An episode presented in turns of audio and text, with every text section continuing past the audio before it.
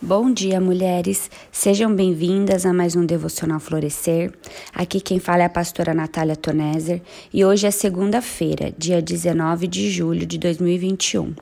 Nós vamos estudar hoje Mateus 17, do 9 ao 13, que a vinda de Elias, e fala assim: Ao descerem do monte, Jesus lhes ordenou: não contem a ninguém o que vocês viram, até que o filho do homem ressuscite dentre os mortos.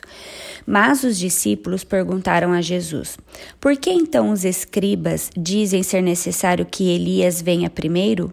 Jesus respondeu: De fato, Elias virá e restaurará todas as coisas. Eu, porém, lhes digo que Elias já veio e não reconheceram. Pelo contrário, pelo contrário, fizeram com ele tudo o que quiseram. Assim também o filho do homem irá sofrer nas mãos deles. Então os discípulos entenderam que ele estava se referindo a João Batista. Pedro, Tiago e João estavam convencidos de que Jesus era o Messias. Como vimos em Mateus 16, 6, Pedro, ao falar em nome de todos os discípulos, confessou: Tu és o Cristo, o Filho do Deus vivo.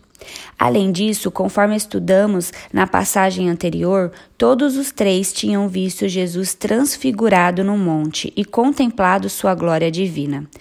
Agora eles estavam se perguntando por que os escribas insistiam tanto na ideia de que Elias precisava vir antes do Messias. No entendimento dos discípulos, o Messias já tinha vindo, mas Elias não havia chegado antes dele. Os escribas eram teólogos, entendiam a lei do Antigo Testamento e ensinavam que Elias tinha de vir antes do Messias. A profecia sobre a vinda de Elias é a última registrada no Antigo Testamento.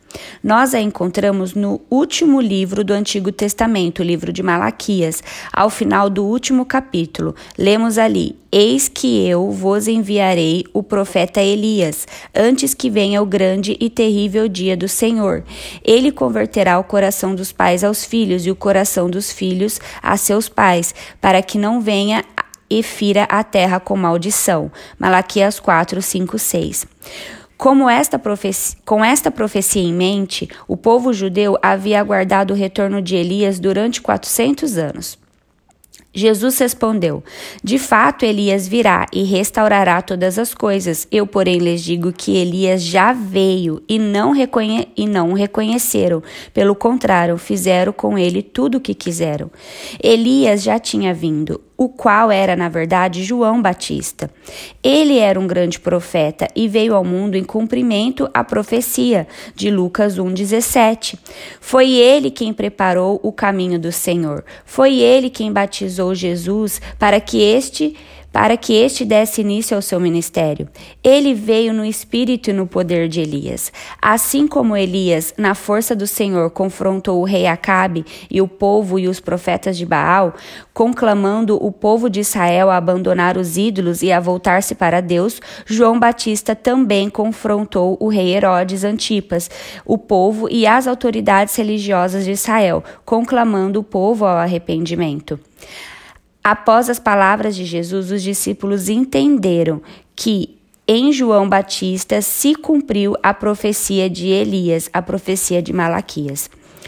Jesus também disse assim: também o filho do homem irá sofrer nas mãos deles. Jesus seria maltratado e morto pelos mesmos líderes religiosos judeus em semelhança à morte de João Batista. Portanto, apesar da glória que os discípulos acabaram de ver no monte, este não era o momento da glória, e sim da cruz. A glória de Cristo passa pela cruz. Foi assim que o Pai ordenou que a restauração de todas as coisas acontecesse, e o Filho cumpriu, se entregando por suas ovelhas e pela sua igreja. Que você possa refletir nesse devocional. Deus te abençoe e tenha um ótimo dia.